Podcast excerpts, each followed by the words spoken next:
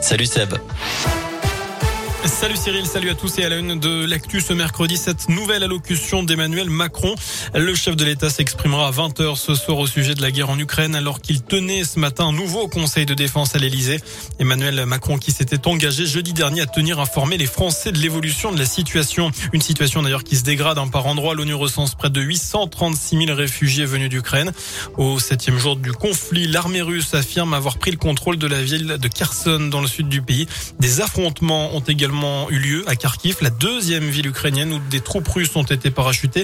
Et quatre personnes y sont décédées tout à l'heure. La Russie qui se dit prête à poursuivre les pourparlers dès ce soir avec les négociateurs ukrainiens. Dans ce contexte, la campagne présidentielle est évidemment bousculée. Emmanuel Macron n'a toujours pas officialisé sa candidature alors que le premier tour est dans 39 jours. Ce sera le 10 avril. C'est d'ailleurs le dernier jour ce mercredi pour s'inscrire en ligne sur les listes électorales. Vous avez jusqu'à vendredi pour le faire en mairie. Vendredi, ce sera aussi le coup près pour les candidats qui devront avoir réuni 500 parrainages d'élus pour se présenter. Ils sont 11 à l'avoir fait. Marine Le Pen, Éric Zemmour et Nicolas Dupont-Aignan ont dépassé cette barrière. Pas Christiane Taubira qui renonce à se présenter. Elle n'avait que 181 parrainages au dernier pointage. Dans le reste de l'actu, Yvan Colonna serait entre la vie et la mort. Âgé de 61 ans, il avait été condamné à la réclusion à perpétuité pour le meurtre du préfet Irignac en 1998.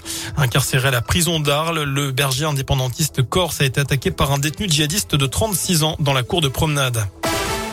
Dans le reste de l'actu également, cette belle saison pour la station de Chalmazel. Vous faites peut-être partie de ceux qui ont été skiés sur la piste des Granges au cours de l'hiver, privé de saison 2019-2020 à cause d'un manque de neige, privé de la saison dernière à cause du Covid. La station ligérienne s'est refait une santé cet hiver. Si Chalmazel fonctionne encore jusqu'au 13 mars, c'est la fin des vacances scolaires dans toutes les zones. Le bilan de la saison est déjà positif. 60 000 forfaits ont été vendus et les visiteurs viennent d'au-delà des frontières de la Loire.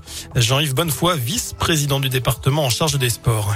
On a beaucoup de Ligériens, pas mal de Lyonnais, on a aussi des gens du, 63 qui viennent également, mais on en a aussi de plus loin, on a aussi des étrangers qui viennent à la station de Chalmazel pendant les vacances notamment. On s'aperçoit qu'on a euh, assez varié. Alors notre souci globalement porte un peu sur l'hébergement, où on sait qu'on a un déficit euh, d'hébergement, qu'on va essayer de travailler sur les années à venir bien entendu, parce que là aussi l'idée c'est vraiment d'avoir une clientèle qui euh, vienne passer une semaine complète à Chalmazel. Et là, pendant les vacances, on s'aperçoit effectivement que les gîtes, tous les hébergements qu'on a aux alentours sont complets sans aucun problème. Voilà, et notez que la station de Chalmazel devrait jouer les prolongations les mercredis et week-ends jusqu'à fin mars si la météo le permet.